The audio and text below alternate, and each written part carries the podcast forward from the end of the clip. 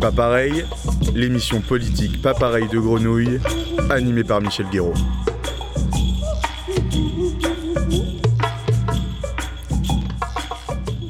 Un journal libre, Le Ravi, vient de mourir. Depuis près de 19 ans, il refusait de baisser le bras pour défendre la satire et l'investigation. Cette fois-ci, le mur de l'argent était trop haut à franchir. La Tchatch, l'association indépendante qui éditait le mensuel et multipliait les actions d'éducation populaire, est liquidée dans l'indifférence des pouvoirs publics. Effet collatéral, exit aussi la Grande Tchatch, l'émission politique du Ravi que j'animais depuis plus d'une décennie sur Grenouille. Heureusement, rien ne se perd, rien ne se crée, tout se transforme. Et nous voici pour la première de C'est pas pareil. C'est pas pareil, mais on causera toujours politique. Une affaire trop sérieuse pour la confier aux apparatchiks, notables et autres spécialistes de la cuisine électorale. C'est pas pareil et c'est, pour débuter, avec un nouveau venu sur la scène culturelle marseillaise, Robin Renucci. Vous n'êtes pourtant pas un débutant. Vous aviez 25 ans lors de votre premier rôle au cinéma en 81 dans Eau profonde de Deville, aux côtés de Trintignant et Huppert. Et tout juste 30 ans lorsque vous êtes nommé au César pour Escalier C. Impossible ici de lister vos 50 films sur grand écran avec les plus grands Chabrol, Bertolucci, Moki, mais difficile également d'énumérer ceux plus nombreux encore que vous avez interprétés pour la télévision. Pour beaucoup, vous resterez ainsi toujours Daniel Larcher, le médecin de campagne humaniste confronté à l'occupation dans un village français, l'une des meilleures séries made in France. Flashback. Fils d'un gendarme bourguignon et d'une couturière corse, rien ne vous prédisposait à devenir acteur et metteur en scène.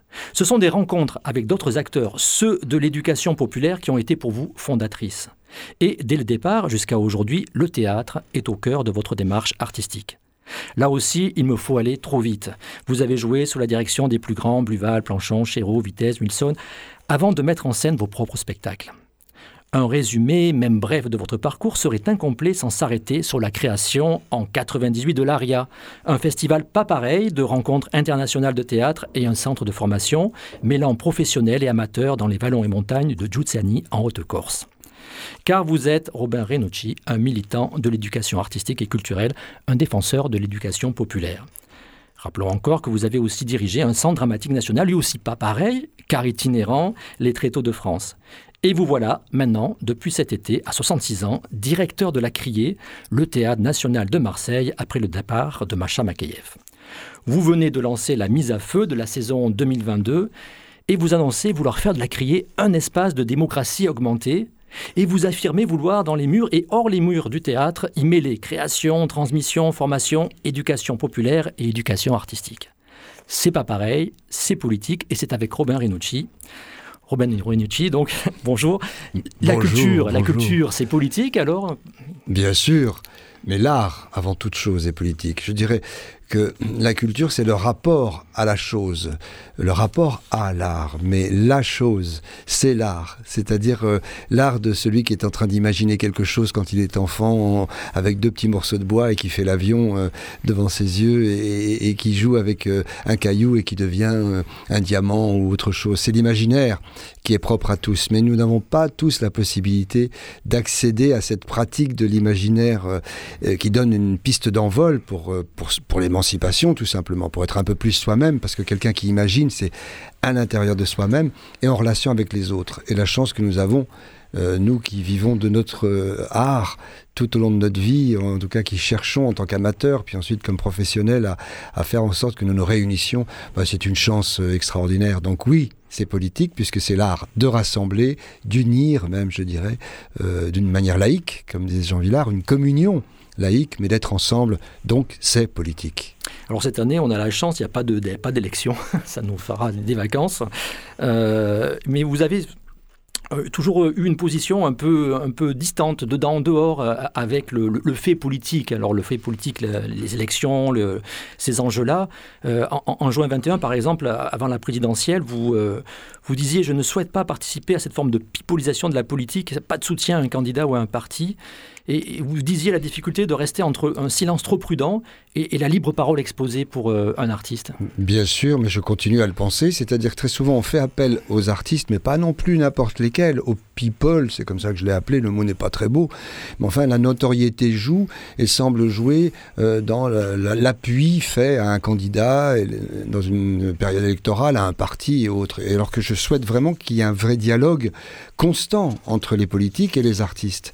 Et ça, ça se travaille toujours hors cadre euh, séquentiel, notamment pendant les, élections euh, présidentielles. Très souvent, c'est le cas, mais aussi les régionales ou autres, où on fait appel comme support. Et je trouve que les artistes ne sont pas des supports, ils sont avant tout celles et ceux qui réfléchissent avec les élus à la vie de nos concitoyens, et surtout dans le cadre du service public, dans lequel je participe beaucoup, où c'est au quotidien qu'on devrait avoir des rapports profonds avec les élus et avec la politique, comme nous le disions. En même temps, alors vous avez des propos régulièrement, alors des tribunes, des, euh, pas que, des, expressions publiques assez fortes qui, vous situent quand même hein, politiquement, euh, en particulier sur le capitalisme. y retrouver des phrases. Il y en a, vous avez jalonné votre parcours de, déclarations. Euh, j'en cite une le capitalisme et le libéralisme ne cherchent pas à ce que les gens aient de l'esprit critique et du discernement. Mais c'est vrai.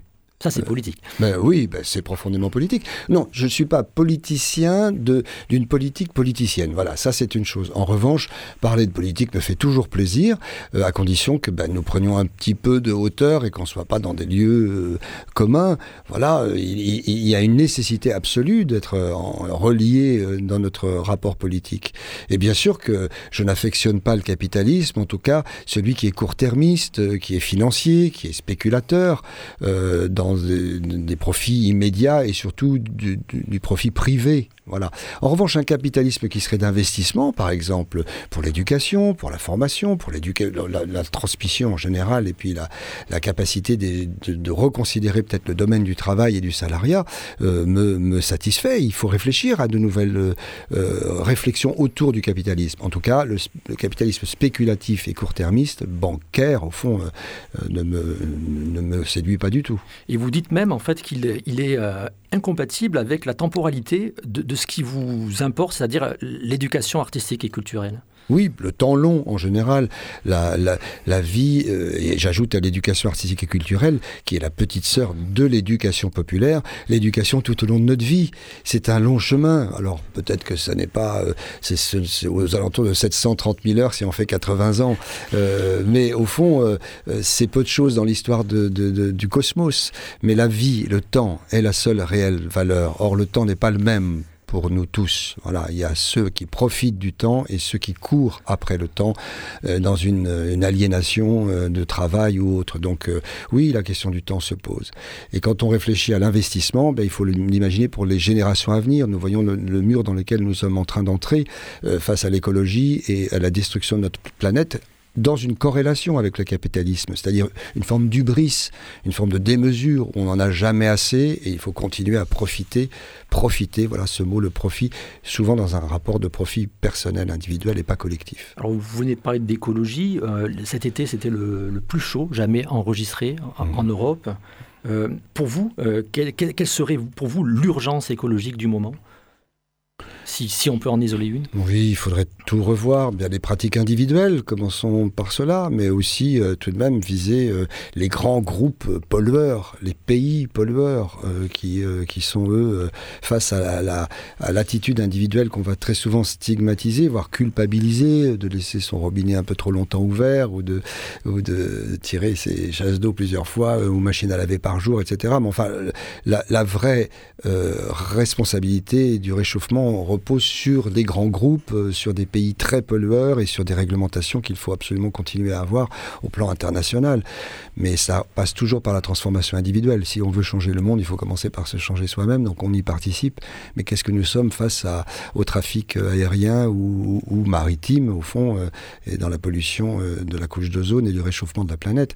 Donc il va falloir s'habituer à cette idée du réchauffement, parce que sinon on ne pourra pas le vivre, mais en même temps euh, euh, trouver d'autres relations de consommation, une forme de décroissance au fond à laquelle je crois. Il y a une exemplarité à, donner sur ces, sur ces questions-là? Je pense à, la polémique autour des joueurs de foot qui ne voulaient pas prendre le train. Euh, bah, je crois que oui, j'ai tenté de moins consommer, mais encore une fois, euh, je pense à des pays qui, sont loin d'être euh, au niveau de confort que nous pouvons avoir. Mais euh, voilà, on voit bien que nos climatiseurs, notre façon de vivre, nous amènent à des grands conforts que d'autres sont bien loin de posséder. Donc le monde marche à des vitesses différentes et être euh, responsable les uns envers les autres, savoir que nous sommes tous reliés dans le monde, euh, il faut aussi tenir compte de l'évolution euh, de certains dans d'autres endroits qui méritent d'accéder tout de même à un peu de confort c'est-à-dire pouvoir avoir un toit, pouvoir se réchauffer, pouvoir euh, euh, vivre sainement et pleinement, et ce n'est pas le cas dans la planète. Vous étiez une des 200 personnalités à avoir rejoint Juliette Binoche hein, sur, euh, sur un appel pour sauver la planète. C'était en, en 18, sujet important donc pour vous. Mais ça continue, bien sûr, l'écologie. Je le vois aujourd'hui dans une, une maison comme le théâtre de la Criée. Bien, nous nous posons tous les jours des questions euh, d'hygiène, de, pratiques écologiques nouvelles pour arriver à être moins consommateurs. Et dès qu'on touche à des, des, outils un peu imposants, des murs, des immeubles, euh, qu'il faut les chauffer ou les, refroidir, ben on se pose des questions, euh, de même que notre relation au public. Hein, par exemple, on sait que aller à la rencontre des publics peut être moins euh, énergivore que de demander à des milliers de gens de venir dans des murs qu'il faut chauffer ou qu'il faut rafraîchir, euh, et que la, mobilité des publics, c'est aussi une, réflexion que nous avons sur l'écologie. Tout, tout est relié désormais à cette question de l'écologie. Sur ce registre, euh, une actualité, une université, celle de Strasbourg, a annoncé fermer cet, cet hiver ses portes pendant 15 jours pour faire des économies de chauffage bah Alors il faut mesurer, voilà, il faut mesurer, en, tout cas dans l'interruption des services publics, ce que cela euh, provoque. Voilà, nous nous allons maintenant euh, au théâtre de la Criée fermer nos lumières un peu plus tôt. Alors c'est pas très agréable parce qu'au fond, moi j'aime beaucoup les belles lettres qui sont sur la façade euh, illuminées en rouge sur les murs de la la crier. Mais au fond, euh, ben voilà, c'est un souci écologique très petit, mais ce sont, sont, des signes qu'il faut se donner. Et à l'intérieur, nous sommes en train de revoir toute cette question euh, de notre économie euh, des pratiques énergivores. Il y a une tension quand même peut-être entre l'accueil du public, la nécessité d'avoir des maisons communes comme une université, un théâtre ouvert, et des économies peut-être qu'il faudrait faire ailleurs que dans, ces lieux-là En tout cas pas, oui, en tout cas pas au, détriment d'une continuité euh, de l'éducation, de la formation euh, et, de, lieux qui sont les services publics. On l'a vu quand on a voulu interrompre euh, le, dans le cadre de la Covid les lieux de culture qu'on a appelés non essentiels. Au fond, voilà, c'était pas peut-être la volonté de ceux qui ont prononcé ces mots au début, mais les bibliothèques en étaient le premier signe, et puis les lieux de culture, l'éducation artistique qui n'a pas pu continuer pendant la Covid, alors qu'elle est absolument nécessaire et surtout peut-être encore plus dans des moments d'isolement des individus. Là aussi, après la crise sanitaire, avec la crise écologique, enfin, on est dans, on est dans les deux, toujours dans la même séquence. Euh, il va falloir s'interroger sur ce qui est essentiel. Oui, je crois, mais ce qui est essentiel pour l'un n'est pas forcément pour l'autre. En tout cas, encore une fois, je suis très soucieux de ce, mot des services publics. Il y a des missions essentielles qui ne peuvent pas s'interrompre.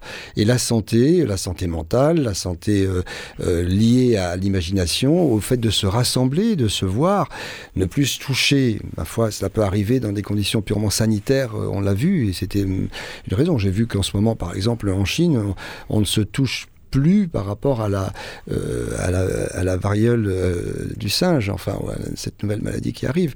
Donc, euh, voilà, mais ne plus se toucher, vous vous rendez compte, c'est déjà quelque chose de terrible. Notre art est l'art du rassemblement. Donc on est, on est à un endroit impossible. Il faut continuer, évidemment, dans toutes circonstances, y compris sanitaires, à se rencontrer et à être ensemble. Alors, je reviens sur, euh, sur ces, ces, ces, premiers, euh, premiers éléments que vous donnez sur, euh, au moment d'arriver à la tête de, la criée sur cette volonté de mêler création, transmission, formation, éducation populaire, éducation artistique. Ça, ça a pu étonner, ça peut étonner parce que la, criée, c'est la grande institution théâtrale à, Marseille, le temple de la création avec un grand C. Euh, tout ce que ça peut comporter d'intimidant et de et, euh, vous parlez euh, d'éducation populaire, de d'éducation artistique. Alors qu'est-ce que ça veut dire? Ça veut dire la criée va devenir un lieu de formation eh bien, Je crois que tout est lié, encore une fois, entre la création, mais qu'on appelle donc issu des créateurs, mais le créateur ou la créatrice, qui est parfois un metteur en scène, une metteuse en scène, oublie parfois de dire que c'est grâce à son instituteur, son institutrice, un animateur, hors du temps scolaire, si ça n'a pas été dans sa famille. Et là, il y a une grande inégalité de ce point de vue. Toutes les familles ne dispensent pas une capacité à l'éducation artistique et culturelle. Euh, donc je distingue artistique, c'est-à-dire une pratique, hein, et culturelle, un lien avec cette pratique ou avec l'art. Si ça ne se fait pas dans la famille, ça peut se faire dans le cadre associatif. J'ai vécu cela quand j'étais enfant. Donc je, veux à la fois, en venant la crier, dire que ça n'est pas pour moi un, tremplin professionnel, le, Théâtre national de Marseille. C'est un lieu d'accomplissement, c'est un lieu où j'ai envie de, venir transmettre davantage à d'autres. Donc euh, cette question-là de l'éducation artistique, elle est pour moi essentielle, absolument. Depuis l'enfance, tout au long de la vie, et l'éducation populaire également. Et relier cela à la création, comme je le disais, ne pas oublier quand on est créateur que l'on doit cela aux gens que nous avons rencontrés, eh bien, c'est dès le début penser à la formation de celle-ci ou celui-là, c'est-à-dire l'instituteur, l'enseignant, qui n'est pas forcément l'enseignant de français, par exemple, hein, celui de techno ou de maths, euh, peut transmettre une valeur euh, d'éducation artistique très forte. Ça a été mon cas, c'est mon professeur de géographie euh, qui était très sensible à la à l'éducation et à l'art, où ma professeure de maths, Madame Rice, qui était revenue, je me souviens, euh, de la capitale par rapport à la petite ville où j'habitais, et qui nous avait dit J'ai vu un, film qui s'appelle Tous les autres s'appellent Ali, je m'en souviens, de Fassbinder. Mais les mots Tous les autres s'appellent Ali c'est déjà un peu, vous voyez, je suis Charlie, autre chose. C'est-à-dire qu'elle nous disait l'implication que chacun a euh, dans cette réflexion, notamment sur le, racisme dans, dans, ce film. Donc c'est la professeure de maths qui vous le dit. Et ne pas oublier voilà, que cette chaîne est reliée pour l'art, euh, de ce que l'on a vécu, ou avec les animateurs, les éducateurs pour lesquels j'ai le plus grand respect. J'ai beaucoup aimé les MJC dans ma, toute jeunesse. Et puis j'ai commencé à Valréas, euh, dans euh, l'enclave des papes, où j'ai rencontré des femmes et des hommes de courage aussi, issus de l'éducation populaire, et non moins grands artistes. Et on oublie souvent cela, c'est-à-dire une forme très élevée de pratique artistique dans l'éducation populaire, et c'est celle que je défends. Donc oui, liée création, formation, tout au long de la vie, euh, transmission, éducation artistique, éducation populaire peuvent se conjuguer et se réinventer ensemble depuis Marseille, dans cette ville tout à fait extraordinaire dans sa diversité, de près de 900 000 habitants, qui représente tellement pour moi la France et tellement l'Europe et le monde à venir avec cette crainte transformée désormais en, en atout de l'imaginaire, de cette crainte que nous avons du Sud et de la, de, la, migration, qui est une chance absolue pour la mixité, le mélange de nos capacités créatives.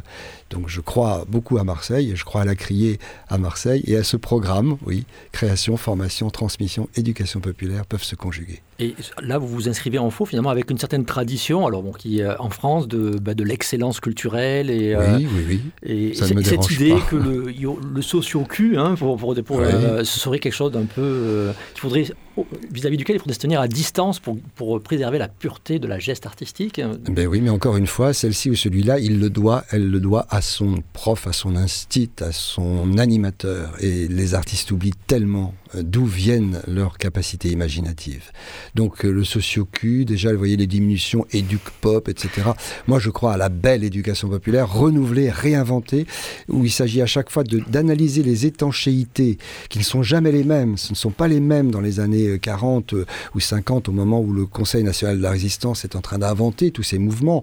Jean Guéhenno, par exemple, ou Christiane Faure, toutes celles et ceux qui ont inventé, avant le ministère de la Culture, un souci de la capacité euh, pour donner à chacun euh, cette possibilité de, prendre cette piste d'envol. Donc il y a un souci d'égalité, de fraternité, euh, de liberté derrière ces pensées qui sont notre République, mais surtout une mise en action qui a été absolument balayée, je crois, oui, à un moment par le ministère de la Culture, pour rejeter cette idée plus égalitaire. Euh, et placer euh, l'art euh, dans l'élite, c'est tout à fait facile au fond. en revanche, donner à chacun pour que chacun soit émancipé et, fuir des, aliénations qui sont parfois des assignations. Une fille ne fait pas ça. chez moi, ça n'est pas pour moi de rentrer dans un théâtre. Eh ben, c'est ça, à rompre, à transformer votre propre parcours euh, du cinéma à la télévision avant que ça soit la mode. Maintenant, aujourd'hui, euh, faire une série, euh, c'est devenu quelque chose de, de, valorisé. Faire de la télévision, oui. C'était pas forcément évident. non, bien sûr, dans les années 80, quand je commençais, donc comme je vous l'ai dit, je viens de, des stages de réalisation mmh. de Valréas, René Jonot, Pierre Vial, Étienne Catalan, qui était de Marseille, un CTP, comme on l'appelait, un conseiller technique et pédagogique de la jeunesse et des sports, pour lesquels j'ai une grande affection pour ces hommes et ces femmes artistiquement élevé, encore une fois j'entends. Euh, j'ai eu la chance de rentrer au Conservatoire national supérieur d'art dramatique et de devenir en quelques mois, parce que dès la première année j'ai commencé à tourner, vous disiez euh, au profond des films. Et cela, pour moi, c'était déjà un petit dévoiement. C'est-à-dire que l'intérêt privé prenait le dessus sur euh, l'intérêt général. Les cachets que nous gagnions à cette époque, euh, qui était très élevés dans les années 80, peut-être euh, plus qu'aujourd'hui, je crois, dans l'échelle, ont, fait que je, je, me suis détourné assez rapidement du cinéma et que la télévision, dès le début, que je voulais faire, parce que mes parents n'allaient pas au cinéma, tout simplement, pas plus qu'au théâtre, mais le seul moyen qu'ils avaient de me voir, c'était éventuellement de me voir dans un film de télévision, qu'il fallait choisir parmi les meilleurs, autant que je le pouvais. Et j'ai eu cette chance d'être à la fois au cinéma, à la télé et au théâtre. Vous citiez, euh, j'étais dans la cour d'honneur à 22 euh, ans. Donc, euh, cette chance de petit pousset qui remontait ses cailloux, mais toujours de l'éducation populaire, qui, était le phare devant moi, qui m'appelait.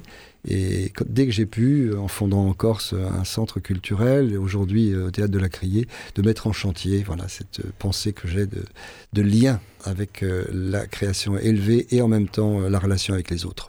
Alors je, reviens sur euh, cette, bataille, une de, vos batailles euh, on peut le dire, euh, contre cette idée que l'amateur est lié à l'amateurisme et, qu'il faut opposer professionnel et amateur. Qu'est-ce qu'on est à, à 13, 14, 15 ans et que l'on commence une pratique artistique. On est un amateur, on est une amatrice de quelque chose. Amateur, le mot très beau d'aimer, aimer, hein, c'est celui qui aime aimer quelque chose. Donc euh, je continuerai même volontiers en provocation, et je le dis parfois euh, au ministère ou à, mes collègues, euh, que je suis un amateur, et j'adore cette idée. J'ai travaillé beaucoup avec un philosophe qui s'appelle Bernard Stiegler, qui malheureusement nous a quittés, qui faisait un très beau travail sur la figure de l'amateur. Oui, je continue à être un, un, amateur, mais ça ne veut pas dire amateurisme. Tout cela, c'est la récupération des mots, la, salissure des mots, ou par leur acronyme, ou par la façon de les réduire à quelque chose qui serait inférieur à la réalité. L'amateur aime aimer et il aime avec euh, force, avec intelligence et avec pratique élevée, je crois vraiment. Et c'est en devenant, en étant un amateur qu'on peut devenir éventuellement professionnel. Euh, on commence toujours par là, à 13 ou 14 ans. Alors Marseille est, paraît-il, la, plus grande ville corse de, de, Corse et de France. Euh, est-ce que vous allez euh, amener à, Marseille quelque chose de, l'expérience que je, citais tout à l'heure, c'est-à-dire à, l'ARIA, de, cette oui, de, cette rencontre entre amateurs et, la conjonction de tout ce que j'évoquais. Oui, sans doute, c'est une pratique de plusieurs décennies maintenant, puisque l'ARIA a 25 ans et en amont, elle s'était préparée longtemps avant. Ce que je voulais, c'est que... Quelques mots peut-être pour, pour les auditeurs, pour rappeler en Mais oui, très ce que c'est. Eh bien, la Corse, c'est une région de France qui est parfois euh, assez névralgique avec euh, le continent, comme on parle, et, comme on le dit, et avec l'État. Euh, mais elle n'a jamais été totalement irriguée par les politiques culturelles. C'est-à-dire se sont arrêtés au ce qu'on appelait au TQM, c'est-à-dire au, théâtre des quartiers de Marseille, et pas au-delà. La continuité territoriale ne s'est jamais faite vers la Corse. Or, je suis d'origine euh, corse et euh, bourguignonne par ailleurs, et j'ai pu voir le, le manque de, de, de, de, capacité que pouvait avoir la jeunesse dans mon enfance, avoir les mêmes droits, au fond, qu'un petit enfant européen d'ailleurs. Donc, je voulais que dans des petits villages de Corse, euh, l'enfant ait les mêmes droits, et qu'on puisse y faire une pratique artistique, un travail théâtral. Donc en 98, j'ai reproduit ces stages de Valréas que j'aimais tant, hmm. en mêlant des professionnels aguerris, des amateurs, dans le sens noble que j'évoque, euh, des animateurs et des éducateurs, des participants de pays étrangers et des enseignants de l'éducation nationale. Et cette, euh, ces cinq doigts de la main, parce que ça fait cinq catégories, quand on a 100 personnes, vous voyez qu'on mélange 20 enseignants avec 20 amateurs, animateurs et participants que j'évoquais, eh bien ça crée une émulation formidable, formidable pendant un mois et on a construit des théâtres, des pièces en 1998. Et à la suite de ça, le désir de faire une, une, construction de théâtre était un, geste fou dans un village de Corse, construire un théâtre. On a dit on va construire une cathédrale dans la montagne. Eh bien, nous l'avons fait. Et depuis 25 ans, il y a maintenant un, lieu extraordinaire qui reçoit en permanence toute l'année des enseignants en formation initiale et continue, des animateurs, des éducateurs, etc. Sous forme de résidence, avec 70 appartements euh, destinés à cela dans un petit village de Corse. Et l'association est devenue euh, centre culturel labellisé euh, national. Donc fort de cela, cela. Euh, ça n'est pas euh, du tout modéliser quelque chose qui viendra à Marseille. Marseille n'a pas besoin de moi. Mais continuer à, cette recherche, à, produire de la rencontre avec les autres euh, depuis la criée, oui, tel est mon souci. Alors c'est pas pareil, c'est politique et on fait des va-et-vient comme ça entre votre pratique et, et puis l'actualité. Pour vous, enfin, quelle serait l'urgence sociale du moment et Là aussi, il n'en manque pas. Tout à l'heure, on parlait d'écologie. Oui. C'est quoi votre préoccupation euh, ce jour? Pour moi, je crois, c'est vraiment veiller à ce qu'il n'y ait qu'une humanité, euh, une commune humanité. Au moment où, dans certains pays, dans certaines circonstances, les droits de l'homme sont euh, affaiblis, sont rejetés, sont bannis. Donc, une commune humanité, ça veut dire un ensemble d'humains et d'humaines Hein, parce que les choses sont souvent masculines, une plus grande parité, une des droits euh, respectés de l'homme, ce qui veut dire les droits humains, les droits de la femme dans le monde. La moitié de l'humanité ne bénéficie pas des mêmes droits. Donc cette commune humanité et ce travail à faire reste premier pour moi, c'est l'homme avant toute chose. Ensuite, c'est une commune naturalité, c'est-à-dire arrêter de se dire que euh, le précepte de Descartes, maître et possesseur de la nature, ce n'est absolument plus de circonstance. L'homme ne peut pas être possesseur de la nature. Nous sommes reliés d'un bout à l'autre de la planète par nos actes, nos actions, nous en parlions sur l'écologie. Donc se reposer des questions d'une commune euh, naturalité euh, me semble essentiel. Il y a un travail euh, de, de réflexion et d'acte autour de la question écologique. Ensuite, cette euh, légitime individuation que chacun, dans sa singularité, ait le droit d'exister. Nous sommes en train de nous transformer du point de vue du genre, on le voit, euh, du point de vue euh, de la binarité des choses. Et là, il y a, il y a un souci de l'individuation de chacun. Donc cet euh, aiguisement des singularités, car nous sommes reliés à une uniformisation incroyable par nos outils techniques et des industries programmées pour uniformiser euh, les êtres humains.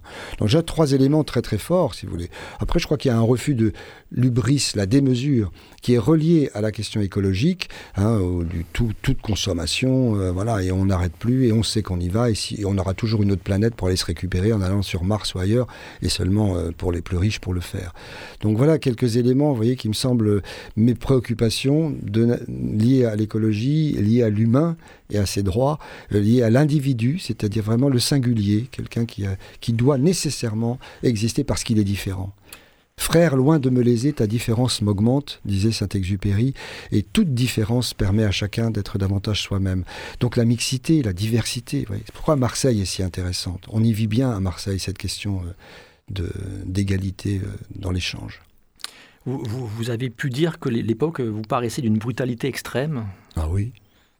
Ben ça, franchement, euh, c'est violent. Elle est violente, notre époque. Elle est agressive.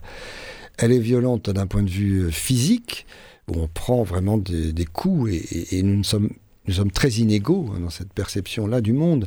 Le bruit des riches, le bruit des pauvres, par exemple. Voyez, euh, l'habitat, euh, la précarité, on le sait à Marseille évidemment, euh, sur la précarité de certains lieux, l'inégalité dans l'éducation, la distance entre les femmes et les hommes, l'inégalité programmée de de l'infériorité de certains êtres, dont, dont, les femmes dans des parties de la planète. Donc c'est violent et puis c'est une, une brutalité mentale également de tous les instants dans une société de consommation où nous sommes aliénés sans le, sans le savoir et participant à l'aliénation, ce qui est le pire. Et là, on rejoint encore des questions économiques et capitalistes. C'est pas pareil, l'émission politique Pas pareil de Grenouille, animée par Michel Guéraud. Alors c'est pas pareil, c'est politique, mais c'est aussi en musique. Et donc euh, le principe, c'est que vous avez choisi une, une chanson, on va l'écouter. Donc c'est les Massilia Sound System. Oui. Alors et ce Paris-là, c'est vraiment beaucoup plus grand que Marseille. À Paris, j'ai vu au moins 50 cannebières.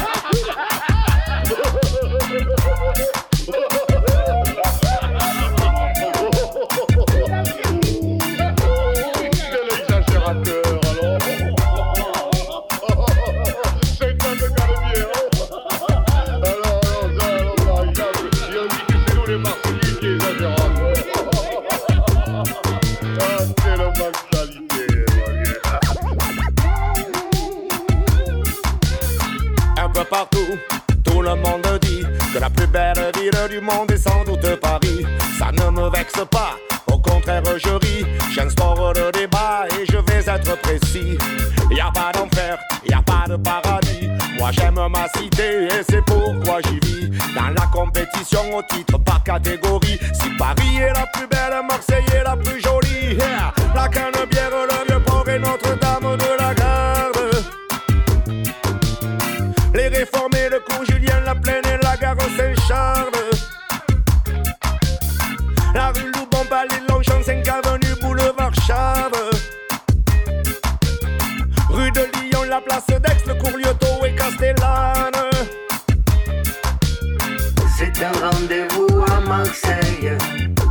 Là sur le quai. Voyage au pays des merveilles, ensoleillé. C'est un rendez-vous, dépêchez-vous, avec la cité qui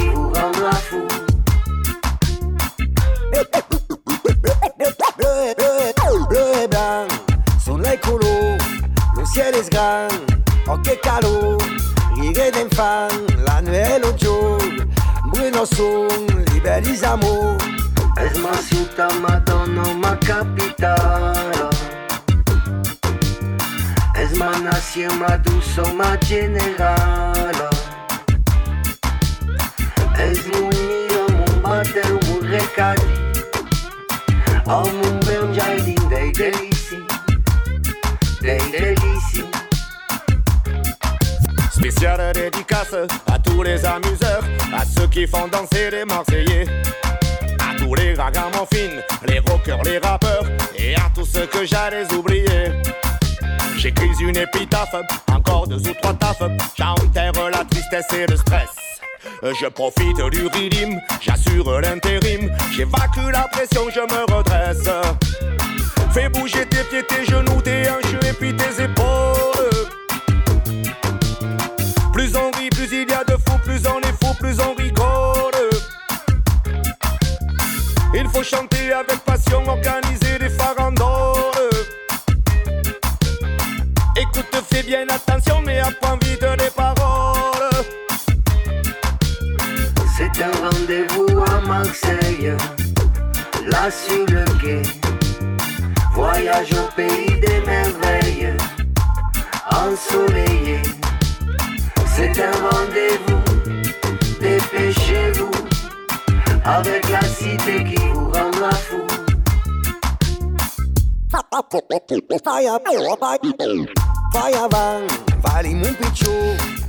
Les Massilia Sound System. Rendez-vous à Marseille. Alors pourquoi cette chanson?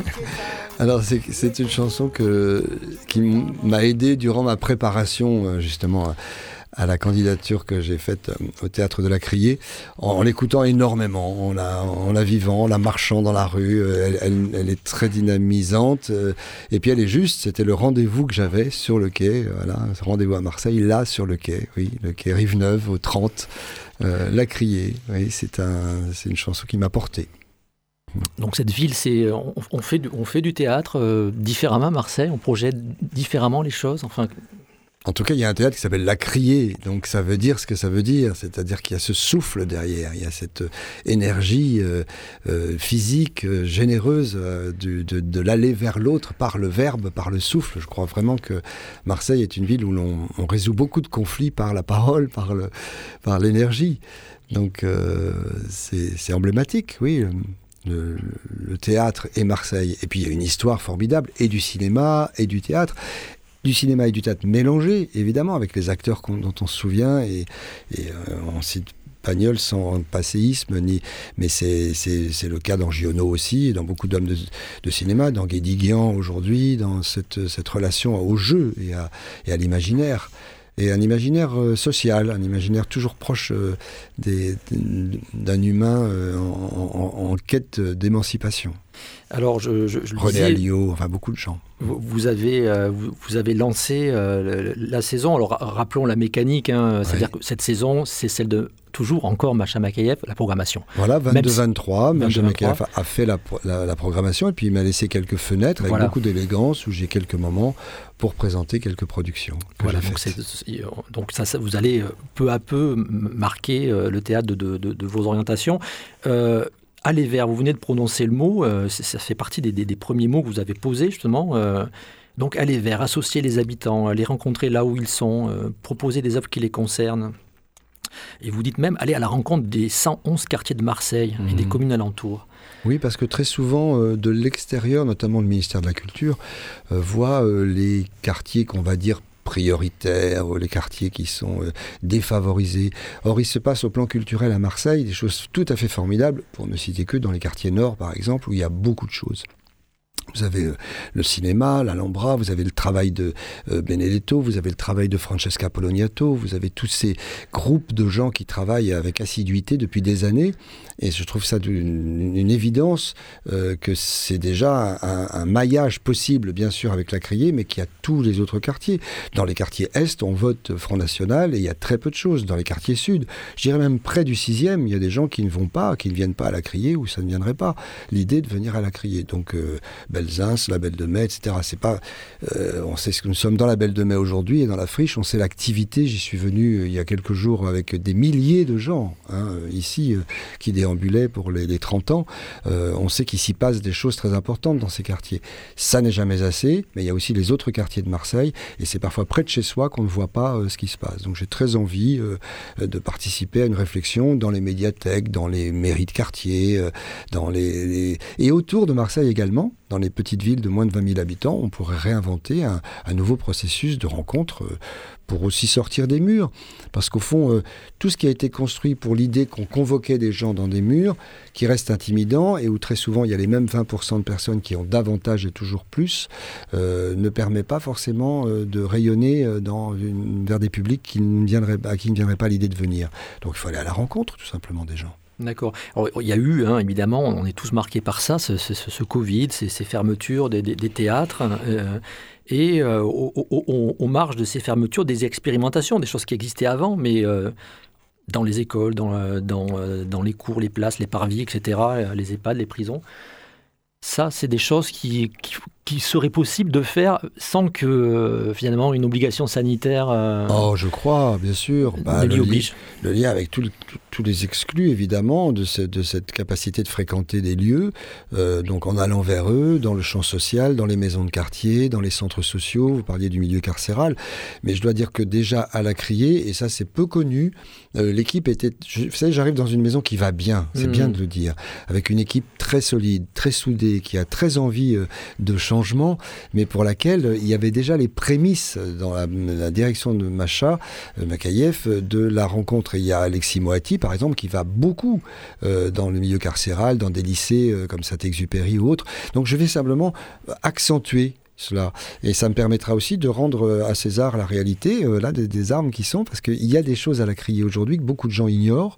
Et ma venue va permettre ben, d'éclairer, de favoriser, de renforcer, notamment sur le plan social, sur le plan de rencontre avec des publics qui sont non encore publics, des choses qui existaient déjà euh, en partie et que je vais euh, démultiplier. L'enjeu, c'est plus finalement d'aller vers que de, de faire venir les gens dans, dans les murs. euh, C'est les deux. les je deux pense que non, non, le projet. Vous avez un grand théâtre de centre-ville à Marseille, euh, qui plus est, qui, qui, qui a des plateaux tout à fait magnifiques, et dans une ville où il y a une carence euh, de lieux. Donc, il s'agit de, de vivre dans ces lieux ce qui est dû aux Marseillais, c'est-à-dire des beaux spectacles dans de très bonnes conditions sonores, lumineuses, euh, qui permettent de créer une belle salle comme celle-ci. Elle doit être, elle doit être exploitée pleinement. Donc, garder cette idée d'un théâtre de centre-ville qui accueille les grandes esthétiques, mais aussi, mais aussi, et parallèlement, en même temps, euh, alors sans le mot habitué au président de la République, euh, d'aller à la rencontre de, celles et ceux qui, ne sont pas encore les publics de la criée, qui viendront. J'ai déjà vu dans la mise à feu des familles, grâce à un travail que nous avons fait avec une association qui s'appelle Organon, une troupe, euh, Valérie Trébor et Aïssa, nous avons fait venir déjà des gens de la Belle de Mai qui n'étaient jamais venus. Donc c'est ce qu'il faut continuer à faire. Alors c'est pas pareil, c'est politique, on continue de faire des allers-retours avec l'actualité, puis les grandes tendances hein, de l'actualité au-delà des... euh, euh, vous parliez tout à l'heure du, vote dans les quartiers Est euh, pour l'extrême droite. Cette région-là vient de d'élire un député sur deux en, en Provence-Alpes-Côte d'Azur et aujourd'hui d'extrême droite, membre du Rassemblement national. Il va y avoir des élections en Italie et il- est possible que le- que l'extrême droite, un parti néofasciste, accède au pouvoir. On sent que c'est l'époque aussi. Est-ce que ça, est-ce que c'est un enjeu ça, Quelle réponse et quel, quel regard là-dessus? Ben, la, réponse, c'est bien sûr un, combat contre toutes les exclusions et, les rejets de l'autre. Voilà, lorsqu'on est humaniste, c'est pas supportable qu'on considère qu'il y a des hommes qui valent plus des femmes, quand j'entends euh, hommes, l'humanité qui vaut plus qu'une autre. Comme je le disais, cette commune humanité à reconstruire. C'est très alertant de voir qu'en Italie, en Hongrie, dans beaucoup d'endroits, en Suède, euh, en, Europe en général, il y a une tendance vers la droite euh, extrême. Mais je veux rester, pour ne pas être politicien, dans les valeurs à affirmer, tout simplement. C'est-à-dire le goût de la différence, le besoin de la différence. Et dans ce cas-là, tout s'effondre quand on sait qu'on base les choses sur l'échange et qu'une une différence permet de renforcer c'est votre propre personne. Donc euh, à combattre l'indifférence et le rejet de l'autre. Et il y a ce travail à faire. Malheureusement, c'est l'apanage de l'extrême droite parce qu'elle sait que c'est comme cela qu'elle divise et qu'elle est populiste et, qu'elle réussit. Euh, en Italie, on est très, nous sommes très inquiets. C'est à notre porte. Euh, mais euh, c'est en affirmant des idées, voilà, plus, plus larges, plus généreuses, et surtout ce besoin de la différence de l'autre et la, la, nécessaire euh, mixité et métissage de, de, nos sociétés pour notre avenir. Parce que quoi qu'il arrive, les hommes et les femmes feront l'amour, tout simplement. Et cela, c'est souhaitable. Et, et, nous mélanger reste la plus belle des valeurs. Une ville comme Marseille, c'est pour ça que je la trouve euh, forte. Elle donne l'exemple de ce point de vue. C'est une ville qui n'est pas une ville d'accueil ponctuel. Elle a toujours existé sur le, le métissage. Donc, euh, et elle va, et elle va somme toute bien de ce point de vue-là. Il y a d'autres problèmes liés à des politiques, à des liens économiques et politiques et, l'habitat et ce que l'on sait de la préservation de la vie des gens et de leur euh, capacité à vivre bien. Mais la mixité ne pose pas problème à Marseille. Donc euh, voilà, je pense qu'il faut affirmer nos valeurs tout simplement, de, fraternité et d'hospitalité qu'on pourra ajouter à la trilogie de notre République. Quand on, affirme des euh, on espère, on, déploie comme ça des, euh, intentions aussi fortes. Euh, est-ce qu'on ne prend pas le risque de, l'échec? Vous dites le théâtre est un outil populaire d'élévation individuelle et collective. C'est merveilleux, mais est-ce que c'est des grands mots? Enfin, Vraiment Oui, euh, alors ce sont bien entendu des objectifs après, oui, il faut distinguer les objectifs et les enjeux. Les objectifs, c'est cela, c'est une humanité plus augmentée, où les gens vivraient bien ensemble et où l'homme ne serait pas un loup pour l'homme, selon le philosophe euh, Hobbes. On oublie de dire euh, euh, en, nature, parce qu'en société, évidemment, il a besoin d'être relié aux autres.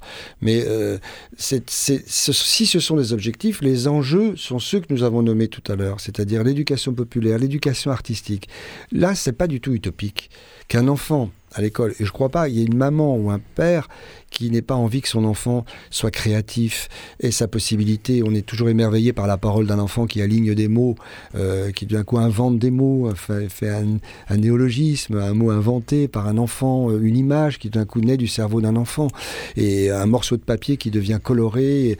Il n'y a pas une maman, pas un papa qui n'est pas gratifié par cet acte-là. Donc la question d'une éducation par l'art, elle se pose pour moi. C'est un lieu de démocratie à trouver.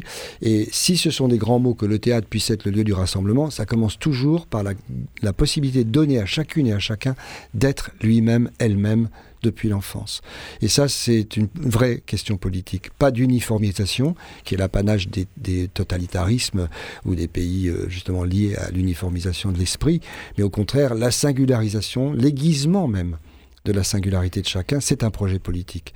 Et donc ça se fait dès l'enfance, le respect de la différence de quelqu'un, la différence d'un enfant qui a ses talents mais aussi euh, ses maladresses, et, quand on le voit en, train de créer quelque chose, euh, c'est le début d'une humanité en progrès tout simplement. Pour inventer en science, pour inventer dans tous les domaines, ça passe par l'engagement d'une singularité de quelqu'un qui fait un acte, qui pose un acte tout bête, et qui construit entre ses mains ou dans son cerveau une image, un rêve. On méprise beaucoup les rêves, par exemple. L'homme doit rêver. Euh, bien sûr, on, le, on, on, on, écrète euh, les branches de son cerveau pour qu'il ne rêve pas trop. Et en revanche, c'est, je crois, ce qu'il faut faire. Donc, c'est, c'est l'enfant. Ça, ça veut dire un champ politique. Ça veut dire qui sont les enseignants Quelle est la reconnaissance du corps enseignant? Comment on le rémunère, cet enseignant? Et quelle formation on lui donne? Est-ce qu'il est là pour euh, remplir des vases de, savoir Ou est-ce qu'au contraire, il est là pour éveiller des consciences, éveiller l'esprit critique? Donc l'école les arts, on voit à quel point ils sont reliés. Le monde de l'école, on pourra, je pourrais en parler des heures. Le monde de la santé, la façon dont on fait vivre- les gens dans certains habitats, euh, le bruit dont je parlais tout à l'heure, ce bruit des pauvres et, ce son des riches qui n'est pas le même, Euh, les lieux d'architecture, la santé elle-même, la vie des gens, le temps, l'organisation sociale et celui du travail. Euh, le salariat depuis 200 ans reste une solution pour certains, mais au fond, est-ce que c'est la bonne méthode C'est cela? Et le partage des richesses, est-ce qu'on ne peut pas imaginer mieux partager les ressources et les richesses? Oui, c'est un projet politique, bien entendu, tout cela. Vous, avez été régulièrement critique par rapport aux politiques culturelles, hein, euh, en ayant des, responsabilités, en représentant les, CDN de, France. euh. Alors, une notion un peu étonnante, euh, vous avez toujours critiqué une approche strictement régionale de la culture. Donc, inscription dans le local, oui, euh, vous, l'avez prouvé, mais il faut assumer pour vous une dimension qui ne soit pas régionale et localiste, c'est ça? Oui, j'ai dit cela sur la faiblesse et le recul que peut avoir l'État dans ses missions. C'est-à-dire que euh, si l'on confie seulement aux régions euh, la responsabilité culturelle, euh, il peut y avoir de grandes disparités. On le voit, vous citiez tout à l'heure euh, des montées extrêmes dans certains pays, c'est le cas également en France, où tout d'un coup, on peut avoir des tutelles régionales qui, sont, qui refusent l'idée de la singularité, qui cherchent une uniformisation des citoyens, qui veut davantage organiser le, le territoire d'une certaine manière. Si le champ culturel et les lieux culturels dépendent d'eux, on va très bien dire qu'un CDN, par exemple, ça ne sert à rien. On va considérer certains CDN, et la CRIE est un peu à part de ce point de vue parce que c'est une grande maison, de, un grand théâtre de centre-ville qui fait beaucoup de travail d'accueil, par exemple. Voyez, où on est un... Mais un centre dramatique national, il a aussi une mission de recherche. C'est pas productif la recherche. On cherche quelque chose. On cherche une langue. On cherche un champ symbolique avec des artistes. On cherche avec le public. Et pour chercher, bah, il y a des erreurs, il y a des échecs, il y a des moules qui ne font pas des, des statuts. Et il n'y a pas une, productivi- une productivité qui peut être euh, euh, peut-être suffisante pour certains. Euh, pour d'autres, ça veut dire remplir la salle tous les jours, que les gens euh, une, voilà, une productivité, que le théâtre marche. En gros, ça marche. Une affaire qui tourne. C'est relié encore une fois avec des questions de profit. Donc certains présidents de région, pour être clair, ou présidents de région, pourraient considérer que la culture, bah, c'est surtout une machine commerçante et moins une machine artistique. Or, eh bien, c'est une garantie que l'État puisse avoir une vraie direction en matière de services publics, notamment dans ce domaine de la culture. Et vous êtes critique vis-à-vis euh, d'une certaine tendance des élus locaux parfois à vouloir euh, faire des, des théâtres, des usines à rêve, ce que vous appelez des usines à rêve. Qu'est-ce que ça veut dire pour vous Bah, L'usine à rêve, c'est un mot qui avait été prononcé par André Malraux, c'est la question publicitaire, c'est-à-dire l'uniformisation des industries de programmes, voyez, qui viennent euh, tout d'un coup euh, euh, avec les influ- Aujourd'hui, ce sont les influenceurs, c'est une organisation liée à la publicité, liée au commerce, liée aux marchands, à l'idée que c'est un lieu essentiellement marchand. Voilà. Et les usines à rêve qui peuvent, oui, enlever de l'esprit critique, tout simplement. Alors, vous voyez, les mots, ils disent ce qu'ils veulent, hein, mais quand je parle du rêve, je parle du rêve qui émancipe, Oui. euh, pas de celui qui aliène. Or, nous nous, nous Vous parliez plus de, de divertissement, c'est oui, ça du, divert- du divertissement, Mm. les usines à divertissement, les Mm. usines à raboter les cerveaux, Mm. à euh, euh, perdre le sens, hein, parfois euh, manque de boussole. Ces lieux sont des boussoles, oui, sont des lieux qui donnent un petit peu de direction, mais surtout qui ne créent pas de réponses formatées, mais qui posent des questions. Il n'y a rien de mieux quand on quitte une salle de spectacle euh, que d'avoir réfléchi à quelque chose, avoir été éclairé sur un sujet euh, de société ou autre euh, lié à la liberté, à l'égalité, à la fraternité, d'avoir vu des belles images, très certainement, mais pas quelque chose qui vous sidère, quelque chose qui vous met plutôt en désidération. Voilà l'objet du théâtre, je crois, et qui donne de la joie. Un théâtre doit donner une forme d'espoir. Quand on quitte une salle de spectacle, on doit se dire comment le monde peut évoluer dans le meilleur et pas vous ramener à quelque chose de euh, d'alourdi. Et surtout raconter des histoires qui ne vous séparent pas. Et il y a un théâtre euh, militant euh, dans l'autre sens, qui est le théâtre de récupération. hein. La religion a beaucoup utilisé le théâtre, les totalitarismes utilisent aussi une forme de théâtralisation dans les défilés, dans l'organisation. Donc le théâtre, c'est un outil, tout simplement. Mais un outil qui doit être vu ou pour l'émancipation, ce que je prône, hein, individuelle, collective, ou pour l'aliénation, très souvent, et on, peut utiliser le même art en rabotant les cerveaux, en racontant des histoires de femmes, d'amants, de maris, euh, pendant des années, des écritures qui n'en finissent plus et, qui n'apportent pas beaucoup de, de liberté, d'émancipation, et qui surtout met un, public entre soi. Oui. Voilà, euh, un théâtre qui ne crée pas de la communauté.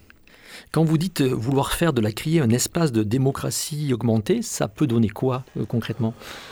C'est tout simplement avoir à la fois la possibilité de vivre des œuvres et d'être dans une relation esthétique, c'est-à-dire une expérience esthétique qui fait que vous, vous, sortez de chez vous, vous voyez des choses différentes, voilà, et ça permet de voir le monde, parce que le théâtron, c'est le lieu d'où l'on voit, donc d'où l'on entend. Donc entendre des mots et des images qui vous augmentent dans votre capacité à être ensemble. Donc c'est le début d'un peuple qui s'émancipe un peu. Et puis ensuite, euh, pratiquer. J'aimerais que euh, depuis la criée, on Voilà. Donc vous parliez des amateurs, mais aussi des professionnels, des enseignants, des éducateurs, des animateurs, euh, que l'on travaille son souffle, peut-être aussi sa respiration. J'aime cette idée qu'on reparte du souffle à la criée dans le mot emblématique. Et puis c'est un endroit aussi où l'on critique, où l'on pense. Donc les œuvres, la pratique, la pensée, sont trois lieux de médiation qui doivent être les piliers, la tresse des activités de la criée. Alors vous êtes entouré euh, précisément euh, de, collectifs artistiques, d'auteurs, euh, ce qui paraît logique, mais aussi de, personnalités intellectuelles. On peut, en citer, on peut les citer, hein, Barbara Cassin, oui, Cynthia Roland. Gory, Cynthia Fleury, Marie-Christine Bordeaux, Grégoire Ingold. Donc pour des questions, là, la pensée, vous voyez, le, la tresse qui disait, euh, nous allons essayer de débattre, de critiquer, d'inventer, d'avoir un esprit critique avant un spectacle, après un spectacle, comment ça résonne, comment on crée des liens plus forts avec Averroès, avec les rencontres d'Averroès, comment on a ce rapport avec Oh les beaux jours, sur l'écriture, etc. Donc le domaine de la pensée, avec des gens comme Barbara Cassin, euh, qui sont des traducteurs, des hellénistes, ça nous renforce. Et puis il y a le lieu de la création avec des artistes, donc avec euh, François Cervantes, euh, qui est un homme de théâtre euh, marseillais euh, extrêmement actif, auteur et, et, metteur en scène, euh, Alice Zénitaire, euh, Louise Vigneault, qui sont des gens que vous ne connaissez pas forcément encore, mais qui vont faire partie de l'équipe. Et puis deux collectifs que je trouve très importants, qui ont été pour certains mes élèves au Conservatoire national, le NTP, le Nouveau Théâtre Populaire, avec ce qu'il dit dans son sigle, et puis le collectif 49701, qui vont à la rencontre des publics. Puis Tamara Al-Saadi, quelques artistes que j'aime, qui viendront euh, être compagnons euh, de ce travail, car tous auront une activité de création et aussi euh, de responsabilité de pratique artistique. Et là, toujours peut-être une tension entre finalement euh, une forme d'excellence, parce que euh, qui dit intellectuel, dit euh, concept, dit peut-être des, choses qui ne sont pas forcément accessibles de premier abord au, grand public, et votre volonté d'ouvrir, de, de, brasser Je crois que l'intelligence, elle n'a pas de, de niveau social. On a l'intelligence du cœur, parfois l'intelligence de la sensibilité extrême quand on souffre et que là, même on n'a pas les mots oui. L'intelligence, c'est quelque chose que chacun porte en lui et qu'il faut aiguiser. Et le mot intellectuel est devenu un mot euh, voilà, euh, qui est péjoratif. Dans les collèges, dans les cours de collège, c'est devenu une insulte. Mais ça peut devenir une insulte, en effet. On voit comment les mots sont transformés et vidés de leur sens. Euh, c'est cette idée du, de l'âme du haut, on va dire. Vous savez, les Grecs, ils ont par exemple trois âmes. Il y a l'âme du haut, c'est-à-dire l'intelligence, la sensibilité. Il y a l'âme du milieu. Hein, donc l'âme du haut, elle s'appelle le nous. Le milieu s'appelle le thumos. C'est l'âme irascible. On agit souvent. On a une impulsion qui part du, thorax, hein, et puis l'âme du bas, qui est l'épitumia, euh, qui est euh, l'âme euh, de la subsistance, c'est-à-dire la reproduction, ce que nous sommes. Et, ces trois âmes, elles s'équilibrent. Et l'âme du haut, elle est très souvent oubliée. Or, euh, quelqu'un qui, qui a une grande pulsionalité, euh, euh, lui donner un champ symbolique ou lui donner une métaphore, une image, peut tout à fait éclairer des fenêtres. Et je crois que les mots s'arrêtent à la aux, aux fenêtres que nous en avons, si vous voulez. La, la, la liberté, c'est d'ouvrir par le langage euh, des fenêtres vers un horizon inconnu, et ça commence souvent par le mot. Et, et vous aimez les, mettre en scène aussi les classiques euh, Pour cette raison, et, voilà. Et, et l'alexandrin, enfin, etc. Pour vous, c'est pas Pour cette porte, raison. c'est pas, c'est- pas un obstacle. Alors, ce qui était formidable, c'est que j'ai décidé de m'intéresser à, à l'alexandrin et à la difficulté de la langue, puisque pour rappeler l'alexandrin, à la fois il est de 12 syllabes, mais il est souvent permuté, c'est-à-dire la syntaxe est permutée, et donc les mots vont pas dans le bon- dans l'ordre habituel. hein. Euh, et j'ai voulu travailler cela avec des gens qui, justement, ne parlaient pas français, étaient euh, dans des difficultés euh, géographiques de la région parisienne, sur les îles de loisirs, à Draveil, à Cergy-Pontoise, à Saint-Quentin en me disant, et mon équipe m'a dit, mais là tu vas trop loin, comment ils vont Eh bien, c'est en abordant le plus difficile que les gens ont eu le plus de plaisir au niveau de la langue, de l'articulation de la langue euh, et de comprendre la, la langue française.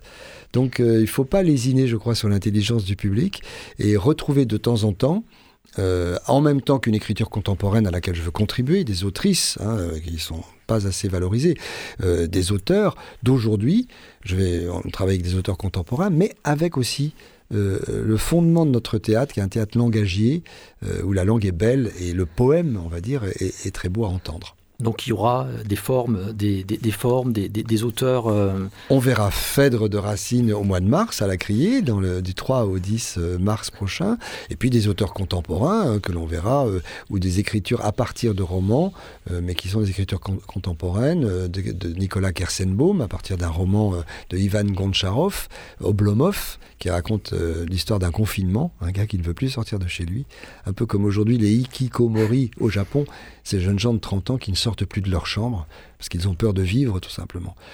Et puis je ferai de la place aussi à, des femmes metteurs en scène comme euh, Julie Bérès avec un spectacle qui s'appelle La Tendresse, où j'aimerais que sur le plateau de la Criée, il y ait des acteurs qui ressemblent à la population de Marseille dans sa diversité.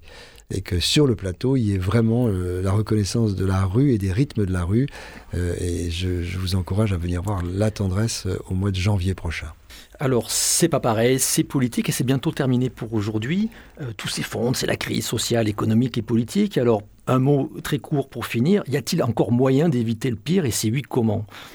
En restant joyeux. Je pense que la joie est une capacité, euh, euh, malgré le désespoir que l'on peut avoir, de, tenter de s'adresser à l'autre, de regarder quelqu'un, de, de vivre quelque chose de fort dans l'échange et ne pas se replier sur soi. Toutes cette, euh, ces situations nous amènent au repli. Et je pense qu'il faut être euh, euh, aux aguets de la différence de l'autre et, et avoir envie d'échanger et de rester humain, tout simplement, dans le partage de notre langue, de notre voix, de notre regard. Robert Renucci, merci.